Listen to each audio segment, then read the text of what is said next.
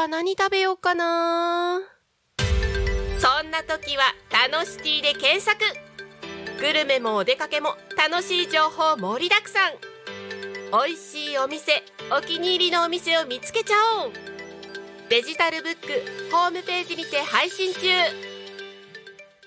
みんなのタウン情報誌タノシティが11時をお知らせします。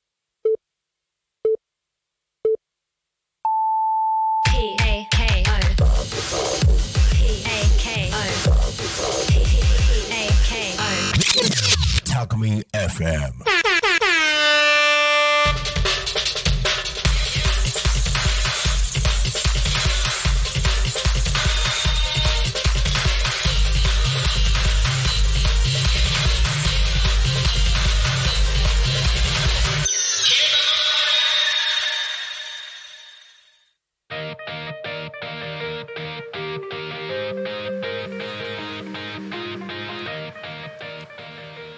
さあ時刻は11時を迎えました。なんか声が変だ。さあ時刻は11時を迎えました。一日の始まりは「昼タコに仮眠」パーソナリティのタコミ FM なるたきしんごなるちゃんでございます。この番組ではリアルタイムなタコ町の情報をお届けしながらさまざまなゲストをお迎えしてトークを進めていきますタコミ FM は集団はラジオ目的は交流をテーマにタコを中心に全国各地さまざまな人がラジオ出演を通してたくさんの交流を作るラジオ局です。井戸端会議のような雑談からみんなの推し活を語るトーク行政や社会について真面目に対談する番組など月曜日から土曜日の11時から17時までさまざまなトークを展開していきます。パーソナリティとしてラジオに出演するとパーソナリティ同士で新しい出会いや発見があるかも。タコミ FM はみんなが主役になれる人と人をつなぐラジオ局です。本日は11月17日の金曜日。皆様いかがお過ごしでしょうか？なんか昨日の夜から雨が結構強めの雨がねずっと降ってますけれども風邪などひいてませんか？なんか、ま、身の回りではあのーインフルエンザなり結構熱を出す人もちらほら話を聞いてたりしますけれども大丈夫でしょうか、えー私は昨日はですね久しぶりに音響スタッフを1日担当してましてたまにやるといいね。なんかやっぱもともと自分が好きだったことをこうやってやってるとあの自分のあ原点ここにあるんだなみたいなことを感じた一日でした。はい。あそんな近況報告もこの辺にしておきまして、えーこの番組「昼タコに仮眠」では毎週テーマを設けてゲストの方や皆さんからコメントをいただきながら一緒におしゃべりをしていきます。さてそんな今週のテーマは？うっかり。ほぼ毎日あります。何かしらうっかりすることあるでしょう。あなたのそんなうっかりを教えてください。番組へのコメント応援メッセージは LINE 公式アカウントメールやファックス YouTube のコメントえあれ？どれだ？LINE 公式アカウント X メールファックス YouTube のコメントでお待ちしております。X は「ハッシュタグタコミン」シャープひらがなでタコミンでつぶやいてください。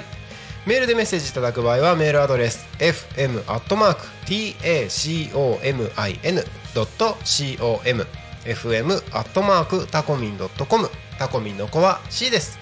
ファックスのメッセージはファックス番号ゼロ四七九七四七五七三。ゼロ四七九七四七五七三です。LINE 公式アカウントは LINE でタコミン FM を検索して友達登録をお願いします。LINE のメッセージにてコメントをお送りください。たくさんのメッセージお待ちしております。そしてタコミ FM の YouTube ライブ。実はこちらいつの間にか投げ銭ができるようになっております。この投げ銭はですね この投げ銭は全額多古町および近隣地域の発展に関連するイベントの企画運営費に使わせていただきます。ぜひ応援よろしくお願いします。はいということで長々と大変お待たせいたしました。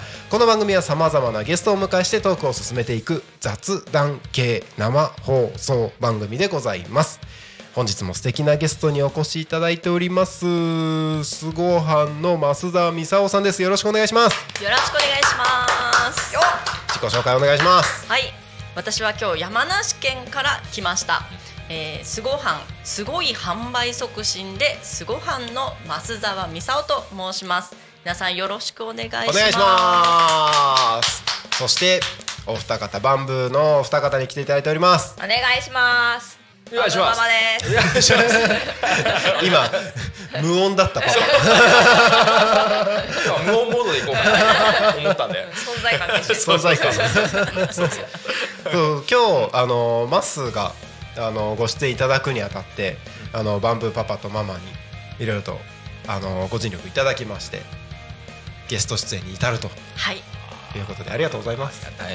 ありがとうございます。まずあのゆいうは何しにタコ町へですよ。そうですね。山ですね。梨から。まずそこからですね。実はですね今日この後午後から、タコ町に、えー手書きポップの書き方を、えーお伝えしようということで、商工会さんのお仕事で、えーポップのセミナーに来ました。はい。すごい。遠くからね。はい。来ましたよ。意外とポップの重要性ってありますもんね。そうですね、やっぱり何かをうん。こう選んで買う時とか、うんうんうん。ポップ結構見ますよね、うん。あーこれいいなとか、うんうん。あこれ買うつもりなかったけどやっぱり買っちゃおうなんていう風にポップに影響されるっていうことってよくあると思うんですよね。はい、もう僕は大体ポップに誘惑されてなんか買っちゃいます一番あるあるなのはあのコンビニのデザート系とかあー。あるある。ある季節限定とかね。あるある。あるあのコンビニによっては結構手書きのポップとかうんうんしっかりやってるとこもあるじゃないですか。ありますね。なんかやっぱあの人間味が伝わってて。うん。ああそうですね。やっぱり結構今私あの出張で全国各地、あのいろんなところに行くんですけど景色って割とあの、まあ、チェーン店があったりとか同じ景色が広がってたりとかするんですけどその中でも例えばコンビニに入ったらそこのコンビニのスタッフさんのポップとかがついてるとやっぱりなんかこう温まるというか、うんいいななんていうふうに思いますね。うん。なんかやっぱり最後は人なんだなって思いますね。いいね。そそうですよね。れ今日今日の締めからですそうだいやいやいやありがとうございまだ早い。まだ早い。また来週あのいろいろ聞きたいことあるんですけど その前にその前にあの今週のトークテーマはい「うっかり」っていうテーマなんですけど。うっかり。うっかり。はい。もう山ほどうっかりしてるんですけれども、私はやっちゃいけないことをよく、まあ、忘れちゃいけないことをす忘れるっていう感じで。で先ほどもお伝えしたんですけど、えー出張ではい。いろんな乗り物に乗るんですよね。でまあ、うん。スマホとかは普通に忘れてきてしまうんですがそうそうそう。もう普通に忘れてくるんですがなんかすぐに取り行けるところに忘れるんじゃなくってうん。必ずなんかこう乗り継ぎの飛行機のそのまあ一番遠いところに置いてきてしまうとか。あららら。まあ、そういう狩りをするんですけど あの そうそうやっちゃうんですよ。で一番自分にびっくりしたのが、えー、と五島列島ってあの長崎県の長崎県からさらにあの船とか、えープロペラ機に乗って行くような島があるんですけど、そこの島に行くための船の中に、えーなんか荷物をいっぱい持ってたんですけどその時になんかお財布をパカッと開いたまんまえ普通に船のところにえ荷物とともにバカッと。でもあのえそうそうそうやばいですよね。えどうしてそのパカッと開いた状態になったんですか？多分なんかチケットをしまったんでしょうね、はい。しまってチャックは閉めずにはい。みたいな感じで、ん。もうパカッとどうぞみたいな。そうそうそう。そう52みたいな素晴らしいな。えそれで船降りたってことあでですか？船は私一番荷物あるんで一番最後に降りたんですけど、はい。パカッと開いたまんま全員の目に触れるところに置いてあったんだけれどもそのまんま残っていていおやーすごい日本は平和だなと思ってはいいい国。感謝です。はい。いい国だよね。いい国ですね。温かみを感じるんですよねうっかりの旅に。素晴らしい。はい。随所に出るね人の温ねかみ。はいはい。やっぱりやっぱり人なんですね。また来週。このくだり今日何回やりましたすいません。進行の邪魔しちゃった。すいません。ちなみにお二方はうっかり。うっかり。どうですか？俺はでも店のことかな。はリアルに毎日。毎日。うん、昨日はあのパパスープすしまい忘れてるよっつって。あ。あいつもなんか冷やしてはいはいはい。置くんだけど、はい。流水に流して。流水を流したまま、はいもうそれか4時間ぐらいかな。だってノリがあのしまわなくていいのパパ。うん。しまいます。みたいな今行きますみたいな。こんなのもう日常茶飯あ本当ですか。そう発注ミスとかね。あー。うっかりうっかりでは済まないっていうね、うんうん嫁の雷が落ちるっていう。僕はそういう感じです。さうっかり。私ちょっとなんか面白い話したいなって時私あんまりうっかりなくない？そういえば。確かにね、うん。結構、うん。結構しっかり者だよね、うん。タスク管理の女 すごいからねカレンダーいろんな色で記されてて俺じゃ絶対無理。どこで何があるのか分かんないみたいな。なんだろうね。確かにね、そういうの好きだもんね、うん。管理ね、うん。あのあれだね。よく娘たちのお弁当かな。お弁当が普段給食だから全然意識しないけど、あの連絡ミスで当日の朝言われて、あーっていうのはあるけどでもそれうっかりじゃないか。そうだね、うん。ふた二人でその時作るからさ、うん俺俺ホットケーキ焼くんですよ。好感度上げるために言ってるけど。ね、でもだそんなに大したうっかりは確かにないかもしれない、すごい。財布は開けて置いてきたことあんまりないかな、うん。ないないない。ちょマ スはすげえ。すげえ。本当にすごい。うん子供の学校関係のこと結構うっかりしちゃう気がします、ねね。うん確かにね今日あれだったの？みたいな、うん。まあ、まだ慣れてないのもありますけどまだ1年1年12年生なので、っていうのはありますけど、ね、プリントで書面で来てるとねはい。まあ俺なんかよりノリの方があれだけどさ俺ねやっぱりね、あの見落としちゃってはい。明日必要なものがとかっていうのはうんあれだけどまあ基本的にはそんなに大事故にはなってないのかなうんうちはね。大変だよね。焦るよねああいうのね。焦りますね。確かに。え？みたいな。今日だけどみたいな。あるある。本当にありますね、うん。まあ、そんなうっかりうん。ですね、あのコメントでもたくさんお待ちしておりますのでどしどしお送りください、今週のトークテーマうっかりです、えーうっかりに関連してなくてもですね本日のゲストのすごはんまっすーに応援メッセージなどもお待ちしておりますのでもしこの後商工会行くよって方もですね今のうちにあの直接話できることもあるかもしれないのでどしどしお送りください。もう一度改めてご案内いたします。番組へのコメントやゲストの方への応援メッセージは LINE 公式アカウント X メールファックス YouTube のコメントでお待ちしております。X はハッシュタグタコミンシャープひらがなでタコミンでつぶやいてください。メールでメッセージいただく場合はメールアドレス fm アットマーク tacomin.com fm アットマークタコミン .com タコミンの子は C です。ファックスのメッセージはファックス番号0479747573 0479747573です。LINE 公式アカウントは LINE でタコミン FM を検索して友達登録をお願いします。LINE のメッセージにてコメントお送りください。たくさんのメッセージお待ちしております。はいということで、えー本日のゲストはすごはんの増澤美沙夫さんです。改めましてよろしくお願いします。よろしくお願いしおます。願いします、えーこの辺りから少しずつ、あのー具体的にはい。一度終わりかけた話をしていこうかなと思うんですけれども、あのーまあ先ほど自己紹介でもあのーちらっとお話しいただきましたがすごい反則。はい。ということで普段されてる活動は何ですか？というところから。はい、はい。普段はその販売促進あのポップの書き方とかチラシの作り方とかそういう伝え方とか、うん。そういった販売促進のやり方を皆さんにお伝えしているっていうのが私の仕事になります、うん。なのでまあ個人でオンラインで、えーそれを、えー講座をするっていうこともありますしこうやって私が行ってあのいろんな方々に向けてポップってこうやって書くんだよとかこうやって伝えるとお客さんの心に届くよなんていう話をさせていただくっていうのが、うん。えーお仕事になってますね。なるほど。はい。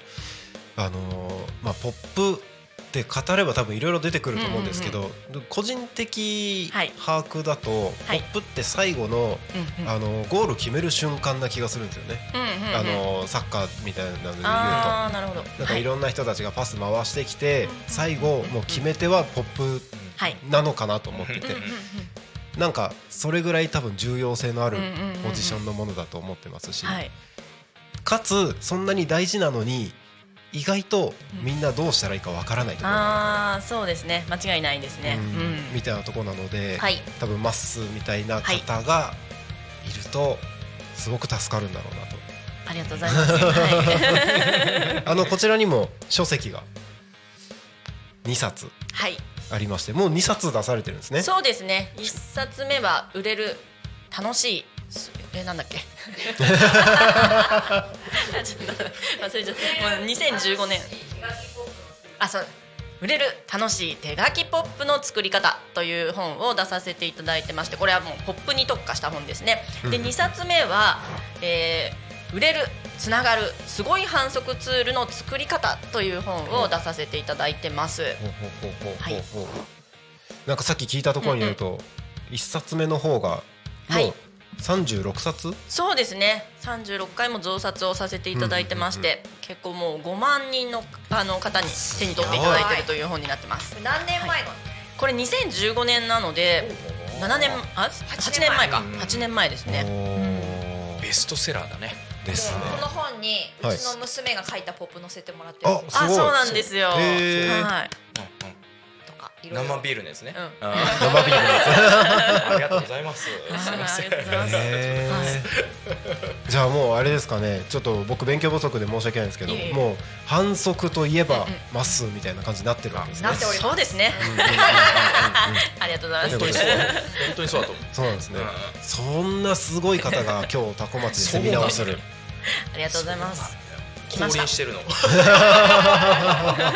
マジで。しかもはるばる。はるばる。はるばる。ありがたいね。ありがとうございます。ありがとうございます。あのーまあ今日商工会でセミナーがあるってことなんですけど、そういった講演活動も結構されてるんですか？そうですね。させていただいてますね。もう本当どれぐらいでしょうね。もう結構結構してますね、はい。うん年間。年間ちょっと前は年間100ぐらいはやってましたね。ねロナ前他に1回ぐらいですか？ああですね。おお、はい。しかもそれがなんかもう全国駆け巡ってて今日はどこ今日はどこみたいなあはい、北海道から沖縄まで、ええはい、ちなみにこの次はどこに行くんですか？この次は兵庫県に行ってきます。すはい。げえ。すごい。ぶっ飛んでますね。はい。ぶっ飛びます。ぶっ飛んではい。ぶっ飛んできます飛んでますね。はいぶっ飛びます。はい。あぶっ飛びますでいいね。あのちなみに行ってない都道府県とかあるんですか？ありますね。えっ、と佐賀県とおえー、栃木県なので、はいちょっとと佐賀県と栃木県の方、えー、行きましょうお待ちしてます。行きましょうはい、行きましょう呼んでください全。国制覇えでもその二つ行ったらもう全国ってことあ、そうですね。すげえ。はい。全国制覇もうすぐ行けるわはい。おお、47都道府県行ってみたい。あそれをもう目前ですね。ゴールーあー、そうですね。すごい。すげえまあそれぐらいいろいろなところからあのご要望もあってっうんうんていうことですよね。ありがたいですね。引っしか張りだもなんかその引く手あまた。なんていうかこう、はい。教えられてるはい。対象の方が本当に私たちみたいな個人の方から大企業まであ、あのストライクゾーンが。広いんですね。へー。本当にそう。なんかやっぱそういうのやるってなると。なんだろう小売店向けとか結構絞りそうな気はしますけど。うんうんうん。結構広くいけるもんなんですね。あそうですね。私もその手書きポップのこういうセミナーをやった頃は、まあ、飲食店さんとかあと小売店さんがメインなのかななんて思ってたんですけど、うんうんうん。意外とポップを必要としているところって多くって、はい。例えば意外なところだと歯医者さんとか動物病院さんとかそういったところもポップって必要なんですよね。どうして？うん、そう。っていうのも、はい。やっぱりあの歯医者さんって、はい。なんかこう歯ブラシとか歯磨き粉とか売ってますよね。あ置いてありますね。なんか置いてありますよね。うんうんうん。であれってなんかこう一般的なお店のものと比べるとちょっとお値段高めだったりしませんか？そうですね。あれは何か意味があるからちょっとこうあのランクの上のものというかなんというかこう機能的なものというんですかね、うん、っていうものが置いてあったりとかするんですけど、はい。それを伝えないとこうそれを見たお客さんっていうのは、うん、なんか高いなうん。で終わっちゃいますよね、いつも行ってるお店にあるものの方が安いなあっちで買えばいいかなんていう風になっちゃうんですけどそこをこれってねこういうあのものなんだよ。こういういいところがある商品なんだよっていうのを例えば歯医者さんがポップを使って教えてあげるとあこういういいところがあるものなんだ。じゃあこっちを選ぼうかななんていう風に選べるようになってくるんですよね。なるほど。そっか、うん。なんかポップって単純に僕なんかデザイン的な部分だったりとかっていう要素あるのかなと思ったんですけど、なんかわざわざ説明しないといけないような商品、うんうん。サービスはい。がそういうふうにこう可視ポップで可視化されてることにはい。なんだろうその重要性があるというか。そうですねぱりわからない商品はどんなにいいものであっても買えないうん。買えないので,、そうあの教えてあげるとしっかりとお客さんも選べるようになってくるんですよね。っていうところで結構需要はいろんな業種幅広いんですね。そうか。なんかポップがすごい目立つお店っていいろいろあるじゃないですか、はい。あのーなんだろうその大きい企業でもはい。小さいお店でも、うんうんうん。うんそういう特徴のお店だよねみたいなうん感じかなと思ったんですけど、別にそういうところに限らず。限らずそうですね。なんかこう私がこういろんなお店に行って思うことは、はい。ポップが充実しているお店っていうのは、うんうん。割とこういろんな面で親切なお店だなっていうのをすごく感じるんですよね。やっぱりこうきめ細かいというか、心配りがはい。しっかりされている。お客さんを困らせないとか迷わせないっていう配慮がこうなされているお店が割とこうポップを活用してるなと思うので、うん、それもなんか私的にいいお店を選ぶためのなんかこう基準というか、ポップが充実してるなっていうのが、うん、なってきますね。どちなみにはい。ポップってはい、商品うんうんうんだけですか？関連するのってあー商品だけでもないですね。だけでもないはい。なんか他のところにももしかしたらあるのかなって今思って、ああはいはいはい。そうですね。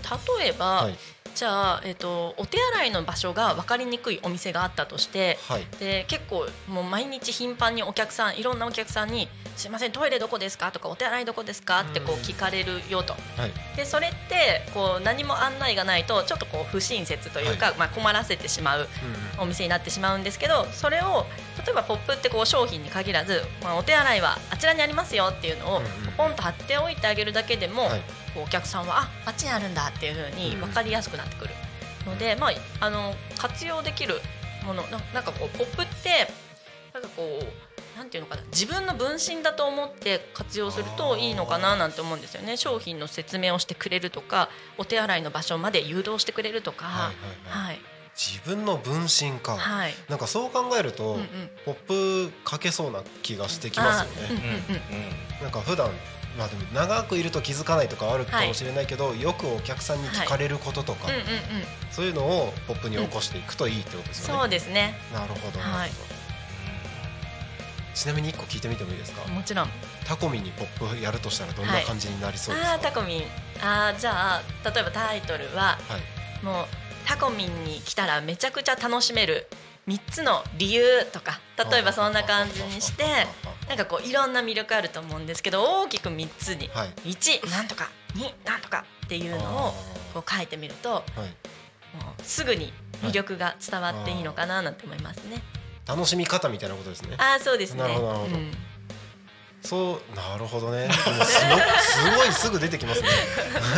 あの有料級ですけど。ですよね。ですよね。高いようちのマス。いやなんか今ななんでそれを聞いたかっていうと、はい。あのラジオ局ってポップとかない業種じゃないですか、つけるとしたらどんな風になるんだろうなと思って。ああなるほど、はい。なるほど。まあポップっていう考え方だとあれなんですけど、なんかこうキャッチコピーはつくと思うんですよね。もうすでについてますよね。そうであれがもうそのままポップにもなってくるんじゃないのかななんていうふうに。なるほど、へうん、えなんかいろんなやりようがあるんですね。そうですね。ありますね。うん。なんかポップ、まあ、今ちょっとポップの話をしたんですけど、はい。まあ、書籍のところではすごい反則ツールの作り方ってありますけども、反則ツールってどどこまでの範囲になってくる、はいはいはい。これあのなんで私がこの反則ツールの作り方の本を2冊目に出したかっていうところなんですけどこう1冊目にポップの書き方の本を出させていただいたんですよね。でポップってまあ一般的なお店で考えるとこう来店してくれたお客さんが売り場で何かこう決め手になる。あこれ買おうっていうふうに選ぶためのこう反則ツールになるんですよね。購入につなげる反則ツールになるんですけどこのポップがこう力を発揮してくれるためにはそもそもお客さんが来ないとダメなんですよね。うんなのでそうその前段階としては、まあ、集客が必要になったりとか、まあ、もっともっとその前には知ってもらうっていうことが必要になったりとかするんですよね。はい。知ってもらってで興味を持ってもらって来てもらって買ってもらってで買って終わりじゃなくってそこからまたあの再来店。うん。再び来てもらってで大好きになってもらってお友達に紹介してもらったりとか、はい。そうそうこうもうリピートし続けてもらうっていう反則って何かやれば終わりじゃなくってこうやってお客さんと末永く出会って付き合っていくまでをこうぐるぐるぐるってこう回していくレールにしていくみたいなはい。風に考えることがすごく大事だと思っていてなのでまあポップの作り方だけ知ったところでまだちょっとこうよりお客さんに満足してもらうためにはもうちょっとなんかこう足りないのかななんて思ってそれで観測ツールっていうこの考え方あの出会いから長いお付き合いまでのその考え方をえお伝えしたいなと思ってこの2冊目の本を出したっていう経緯がありますね。ちゃんとそこのルートがつながってないと、うんうんうん。まあ、意味がないとまでは言わないかもしれないけど、うん。効果がそうですね。効果がより出やすくなるってことですよね。はい、なるほど確かにそうですよね。ポップってもう来てもらってる段階のものですもんね。そうですね、そうそうそう。そうなんですね。はい。いやなんかもうとこれだけで1時間2時間話せそうだな。いろいろね。セミナー受けてるのかなとそうそう。そんな気はしちゃいますけれど実はもう時間が経つのが早くてもう11時26分を過ぎたところでございます。そろそろ折り返しということで。はい。一旦ここで多古町の気象交通情報のコーナーを挟みつつですね。後半のところでまた詳しく、はい。えー後半はまっすーがなぜ今そんな仕事をしてるのかとか、はい。なんかちょっとパーソナルな部分に踏み込んでいければいいなと思ってますので後半もよろしくお願いいたしますお願いしはい、ます、それでは多古町の気象交通情報のコーナーに参ります。多古町の気象情報をお伝えします。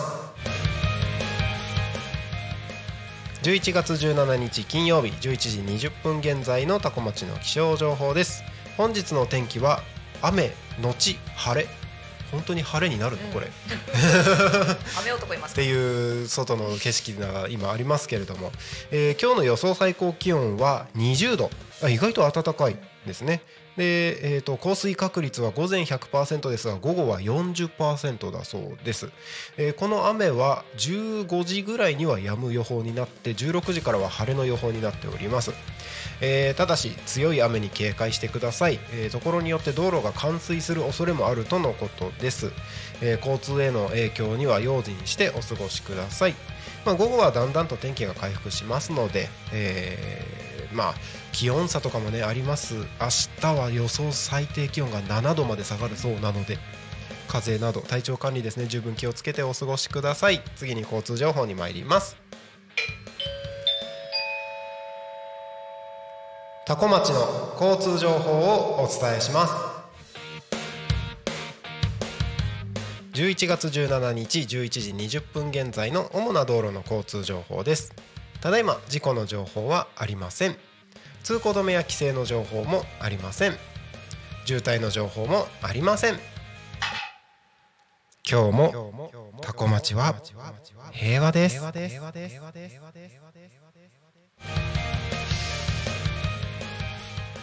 ーしとしとと雨が降ってる中にこの多古町の景色にこだまする平和ですというこの声。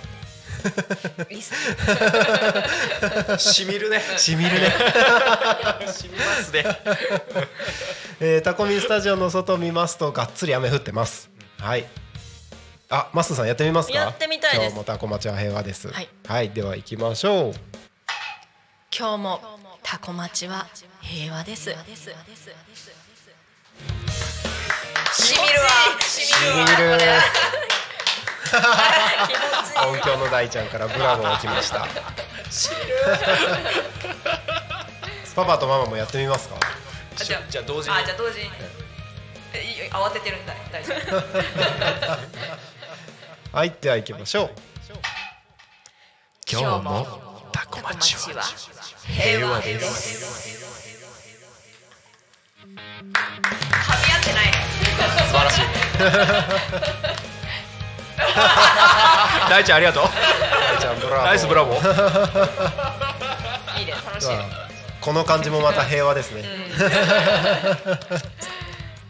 なんか僕の声がずっとこだましてる。いいね。いいですね。ずーっと平和ですね、えータコミンスタジオの外は今は、えーまあ、雨がしっかり降ってまして、えー目の前の国道296号も順調に流れておりますもしお車でこの放送を聞いてくださってる方は、えー携帯電話を触ってしまう可能性ありますので携帯電話を触らずにそのままタコミ FM を聞いて安全運転でお願いいたします。はい、えーここで地域のお知らせに参ります。えー、いきいきフェスタタコ2023ということで11月23日来週の木曜日祝日ですね。タコ町コミュニティセンターにて9時から15時30分開催されますのでぜひこちら足を運んでみてください、えーいろいろなイベント催し物が盛りだくさんですのでぜひこちら楽しみにお待ちください。はい。そして時刻はただいま11時30分を過ぎたところでございます。本日は金曜日ということで金曜日はですね、えー番組内のコーナーが一つございますのでそちらのコーナーに参りましょう、えーこの時間はタコ学に仮眠のコーナーでございます。このコーナーではタコの学生たちが主役となってラジオで PR をします。本日金曜日は早稲学高校の皆さんが担当となりタコミンスタジオに収録しに来てくれました。それではお聴きください。どうぞ。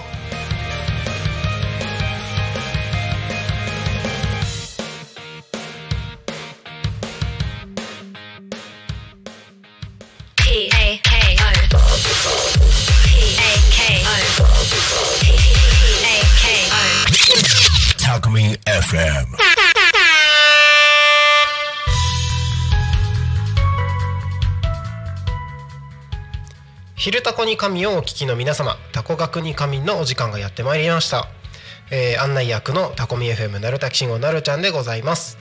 このコーナーはタコ町の学校と学生たちの活動を紹介するコーナータコ学に神です。本日金曜日は早稲学高校さんが担当です。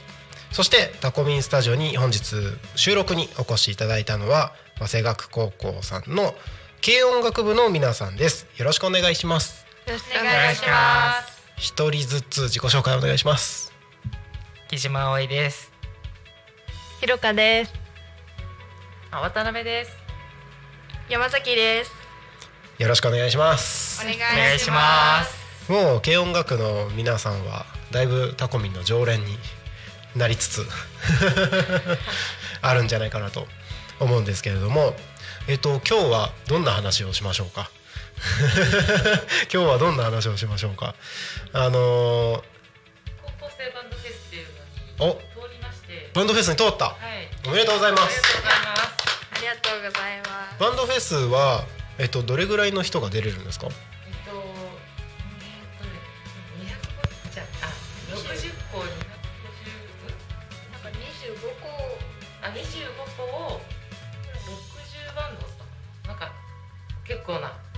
出ていて、そこへえで選ばれたんですね、25個。なので、はい、出れないバンドもあそうなんですね。はい。25校ももちろんあれですよね。その千葉千葉のというかその高校はもっといっぱいあるわけですよね。千葉県の軽音楽連盟っていうのがあって、はい。それに所属している子はが出ている、あなるほどなるほど。その中から25校60バンドだけが選ばれたと。はい、あそうです。ねへえんか審査みたいなのあったわけですよねきっと。審査は動画をアップしました。お YouTube えっと、限定公開でアップして、うんで選考する形。ふんふんふんふんふんふん。なるほどなるほど。それであここはいいぞと選ばれたわけですね。おめでとうございます。ありがとうごあざいます。えっとそのバンドフェスに選考で通ったバンドたちは今後どういう風になっていくんですか？えっと12月のえっといつだっけ？2324の土日のどちらかに出る。あの、うん。どこ？えっと爽やか千葉県爽やか千葉県民プラスというとプラザというとこ？ろでえっとはいそこ？でまあ土日ふたなんだろう2日間にわたして審査をあーでその中からあのなんか最優秀とかが決まるみたいなことですか？そうですね。へえがっつりクリスマスだね。そうですね。はい。クリスマスライブだ。みたいな感じだね。はい。去年も、うん。あれですね。バッチリクリスマスにかかって2425ででしたね。すごいね。え去年はちなみに結果は？と去年は出てなくてあのー卒業した先輩たちが出たのを見に行く何人かはいました、先輩たちはななんか賞賞とかは？出ないかなと思う。取ってないですか。今年はめずどここどこ何か目指してたりします？なんか評価とかが、うん。あのーされるというか、うん。まあ伝えてくれるので、うんそれがいい評価だといいなと私は思っています。なるほどなるほど。もうやる曲目とかは決まってるんですか？どどていうかどれくらいやるんだろう？演奏自体は。あ10分の間なので。10分短いね、はい、もう1曲はあの多分審査に出した曲ああですよね。その曲はもう決定となってます、うんうんうんうんうん。それともう一曲って感じか。そううんにまあに。そうですね。まああのバンドやってた身からすると10分の演奏って相当限られてる感じがするんですけど。えっ、と何をやるかは今のところまだ非公開。もう言っちゃって大丈夫なやつですか？デイズカルマっていうバンドのデイズデイズなるほどなるほど。結構今やってて難しい。まだまだ練習重ねてた方が良さそう？うんまだ。うん。全然自分はできないです。あ本当？えっとそうだな。じゃあ改めてパートをそれぞれ確認しようかなみなこちゃんは？と私はギギターです。ギター。ひろかちゃん。ベースで。ベースで。あーくん。ドラムとボーカルです。ドラムとボーカルだ。ドラムボーカルだ。そりゃむずいよ。まあねドラムやりながら歌うって結構ね、うん、楽楽ではないというか、まあ、どの楽器も大変さは大変さはあるけど。じゃあそれぞれえっ、とまあバンドフェスに向けていろいろ練習を今してると思うんですけどなんか今それに向けて頑張ってることとかなんかこれ難しいからちょっとこれ頑張りたいみたいなことがあれば教えてください。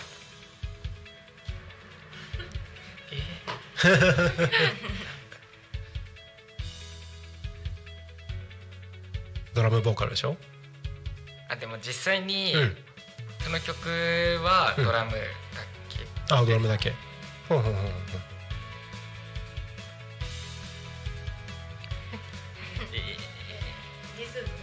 リズム。結構複雑？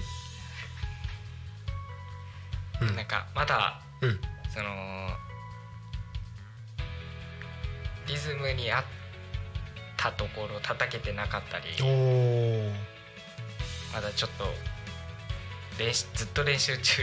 うんうんうんうん。だから不安なところがいっぱいあるんですけど、うん。まあ、そこを。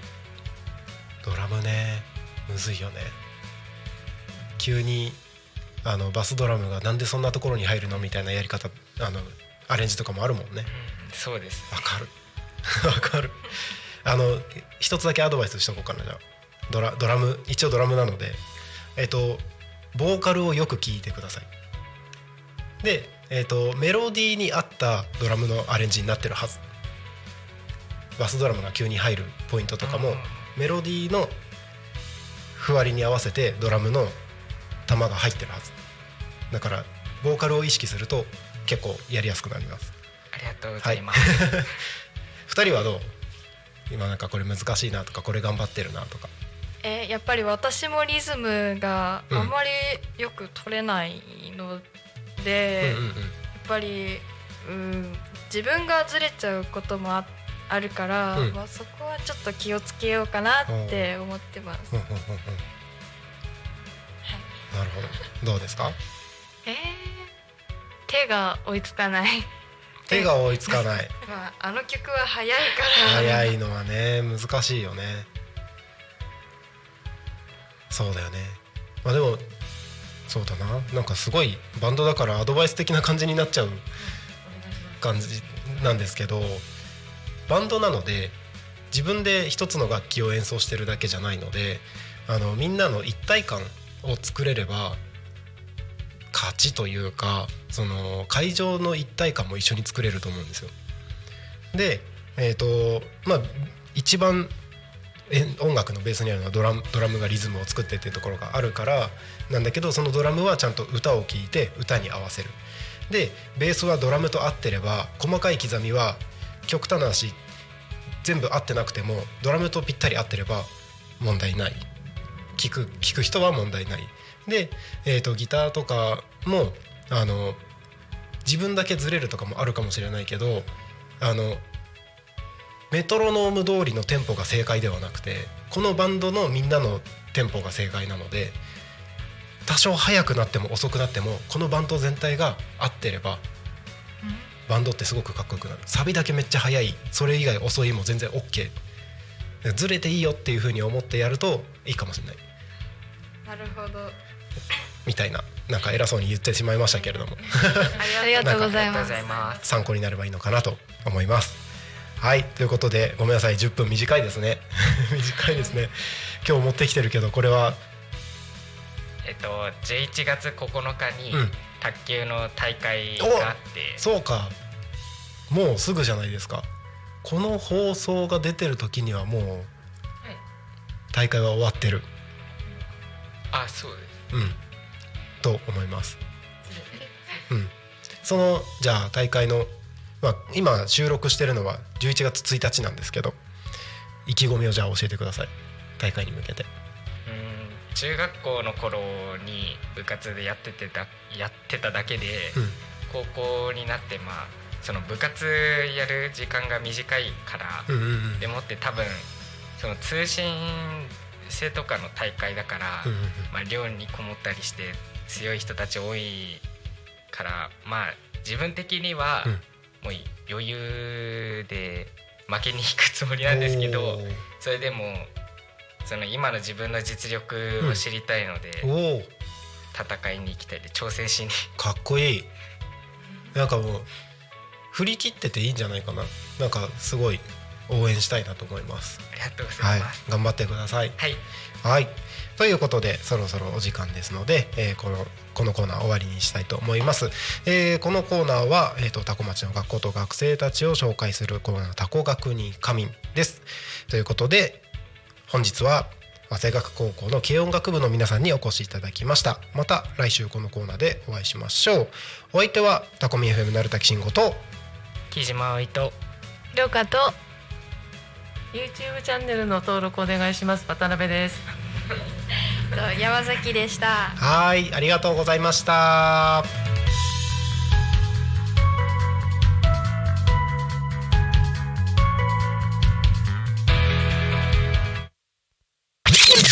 タコミン FM はい時刻はただいま11時43分を迎えたところでございます。本日の「昼タコに仮眠」ゲストにお越しいただいているのはスゴハンの増田美沙さんです。よろしくお願いします。よよろしくお願いします。よろしくお願いします。よえー残り10分ぐらいにはなるんですけれども、えー、といろいろと話聞けたらなと思ってまして、はい。えー、と前半はあの今やってる活動お仕事のことについてでしたけれども、はい。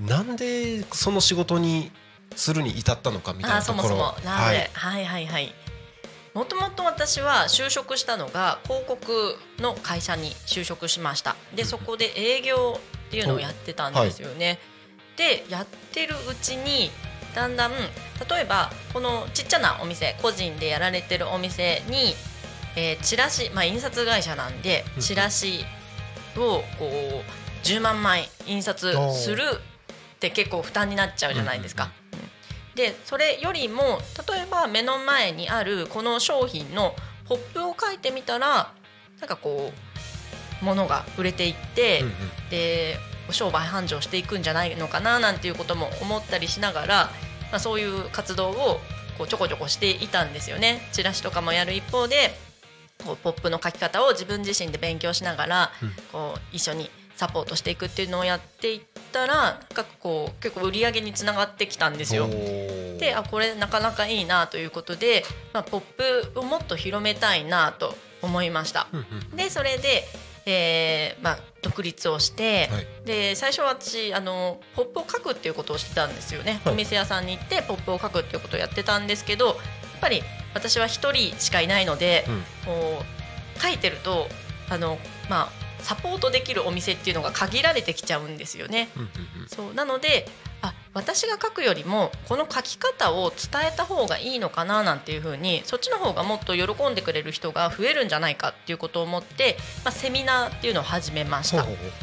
でまあそれがこう全国各地に広がっていって、でこんな風に本を出させていただいたりとかあ。ここ多古町に呼んでいただいたりとか、はい。はい、こんな風につながってきたっていう感じなんですよね。そういうことなんですね、ええ。もう最初はじゃあ全然まあ関係がないとまでは言わないですけど、まあ営業の仕事ではい。いろんなお店に行くところからなんですね。はい。へえ。でもその独立してっていうところで、まあ人に伝えていくってはい。いうところがあるじゃないですか。それ一番最初にあの手をつけたところ、うんうんうん取り掛かったところってどこからだったんですか？取り掛かったのはこれブログですよね。あブログ？そうですね。はい。うんあのやっぱりこうどんなにこうポップってこうやって書くといいよとか、は思っていたりとか、うんこういう反則をするといいよっていうものを私が持っていたとしてもそれをなんかこううん声のかけられる範囲内に言っても届く人数が少ない。でブログを使えばそれをアクセスしてくれた人みんなに伝えることができるなと思って、うんうん。で私は2011年か。2011年の10月ぐらいからブログをスタートしてで今日まで毎日ずっと書き続けてますね。休みなく？休みなく。すごいんです。はマスすごいんです。年中無休。2000すごいな。12年ぐらいですよね。そうですね。書き続けてますね。すごい。はい。でさっきあのーちょこっとお話をしてた中ではい。2011年からうんうんまあずっと書いてるっていう話をはい。伺ってます、うんあの聞いてて2011年自分何してたかなって思ったらはい。多分この12年間めっちゃ激動の12年間なんですよね。その間にひたすら毎日ブログを書いてたと。はい。雨の日も。風の日もすごい。もう何回もブログ挫折した身としてはえー。尊敬でしかないですね。いやもう私もまあ 三日坊主タイプなんでえ？まあこんなに続くと思ってなかったんですけど、はい。続いてますね。へえじゃあ最初はあんま続かないだろうみたいな感じだったんあですか？そうですね。で実際ちょこちょここう、間が空いちゃったりとかしたんですけど、はい。こう心入れ替え、はい。もうあのお店ってオープンするときにシャッターガラガラって開けるじゃないですか、まあ、あれやらないわけにはいかないですよね、うんうんうん。っていう位置づけにしたんですよね。シャッターガラガラと同じようにもうブログを書かないではい。一日を終えるっていうのはありえないっていうふうにはい。自分の中で決めて、はい。はい、なるほど。やってますね。え夜書いてるんですか？そうですね。あの公開されるのははい。毎朝6時に公開されるんですけど、はい。それはえっ、とタイマーでセットしておいて、であの前大体前の日の夜書くっていう感じですね。なるほどなるほど、はい。すごい。続けられる秘訣を教えてほしいぐらいですね。心。心か覚悟。覚悟か、そうですよね、確かに自分がブログ書いてた時っていろんな物事がすげえ動いてたなって今思いました、ああ、そうですね。発信ってやっぱ大事ですよね。大事ですよね。ちょっと気合い入れ直して頑張ってみようかな。でねあの一マスファンとしてほら、はい。ブログの読み手としては、はい。絶対毎日上げてくれてるっていうのも分かってるし、うん。で毎朝6時っていうのも分かってるし朝起きて6時の更新が楽しみになる、ありがとう。今日は何のネタかな、みたい。な読む側も習慣になるわけですね、うん。そうね。なるほど、うん目覚めとともにまっすーっていうね。マジでマジで携帯のこのここに私まっすー欄がありますからね。うわあのうわすごい。あのフォルダが。そうそうそうそう。あのすごい見てたやつ。あのこれをこれ見めちゃくちゃてやろう嬉しい。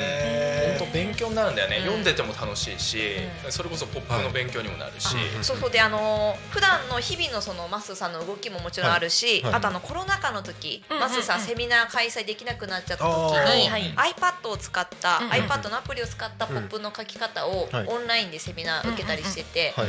でそのなんていうの習得方法その時初めてマッスーさんに教わったんですけど他にこの書き方を学ぶ術が分からなくって、うん。うんマッスーさんがブログに事細かにその書き方を上げてくれてたんですよ、そういうなんかもうブログで無料で学べちゃうみたいななるほど。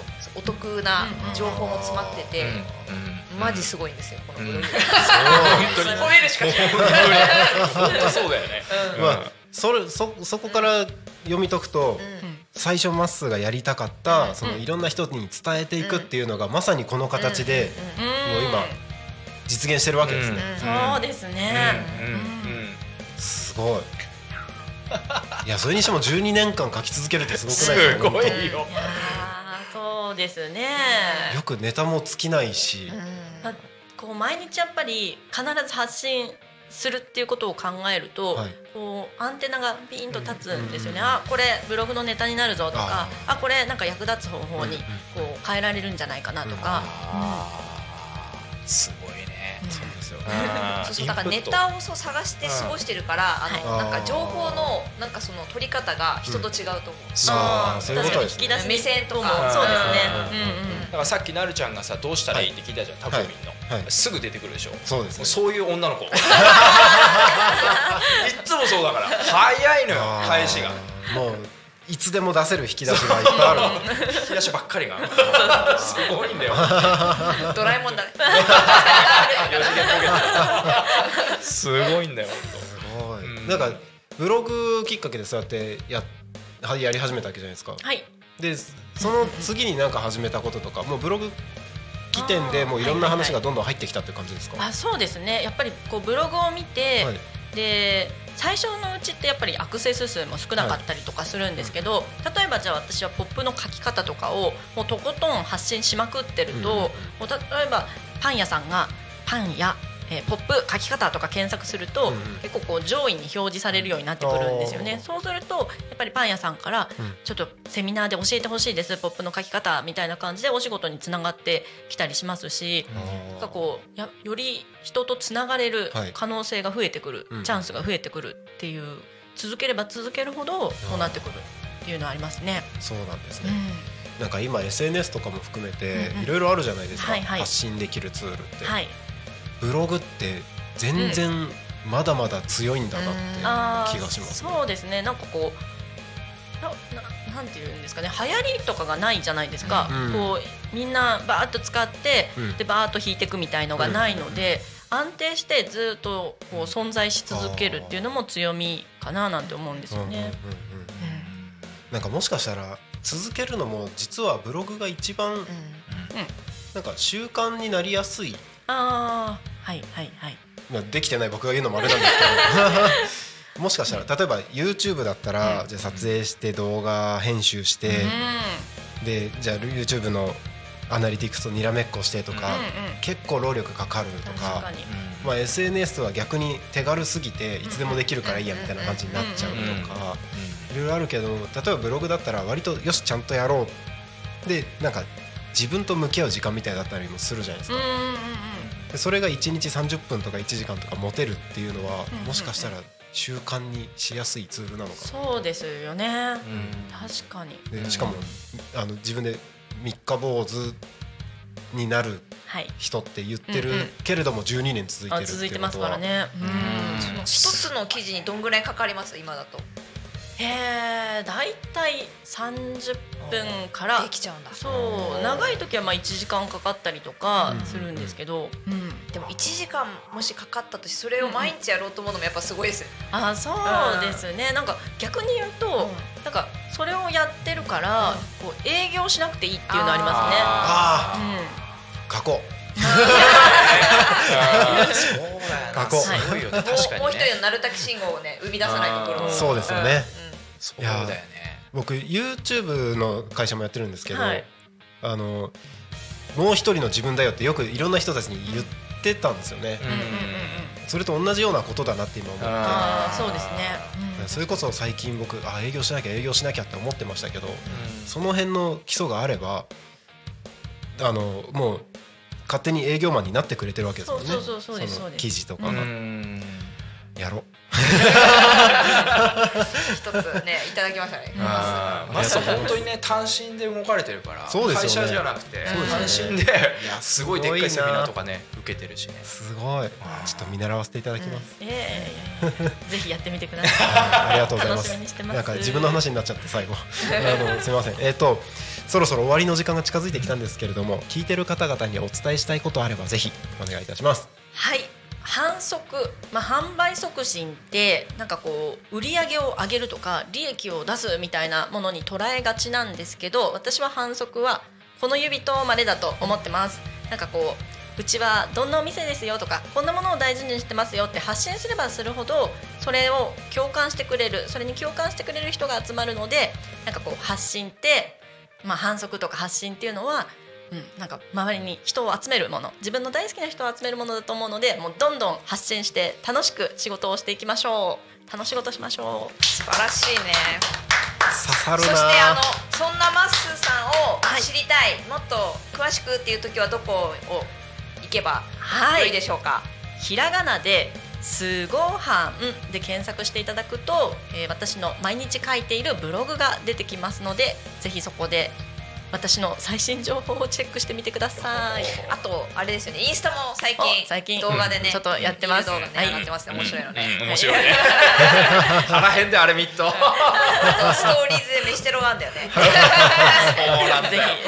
ぜひ。見てみてください、えー今日のセミナーはまだ今からでも間に合うのかな？あの商工会さんとさっきお話ししたら、あの多分大丈夫かも。であも連絡はしてみて商工会に、わかりました。そう。でね今日、はい。あの商店会の皆さん集まるんですけど、うんうんうんこのいきいきフェスタで各商店会さんが出店される時のポップ作ってくれたらいいなって商工会さん言ってたんで今年のいきいきフェスタは何かが違う。何かが違う。いつもとね。楽しみですね。あの爆売れしてるかもしれない やばいやばいすごいすごい。えー、と本日じゃあ2時からですね、えー商工会にて今日ゲストに来ていただいたまっすーのセミナーがございますのでぜひ話を聞いてみたいという方は商工会に連絡をしてみてください。絶対リアルだった方がいい。よろしくお願いいたします、間違いないはい。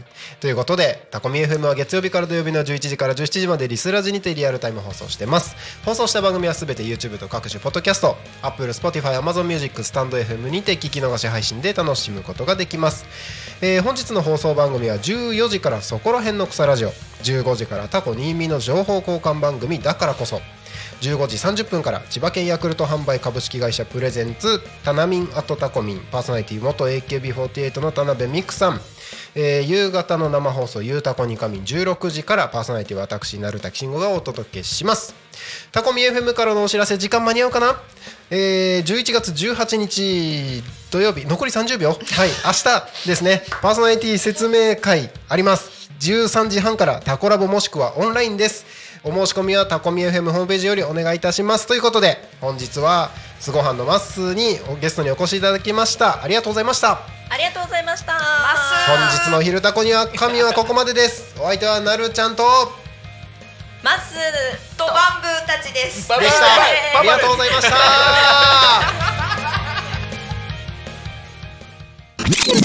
Talk Me FM.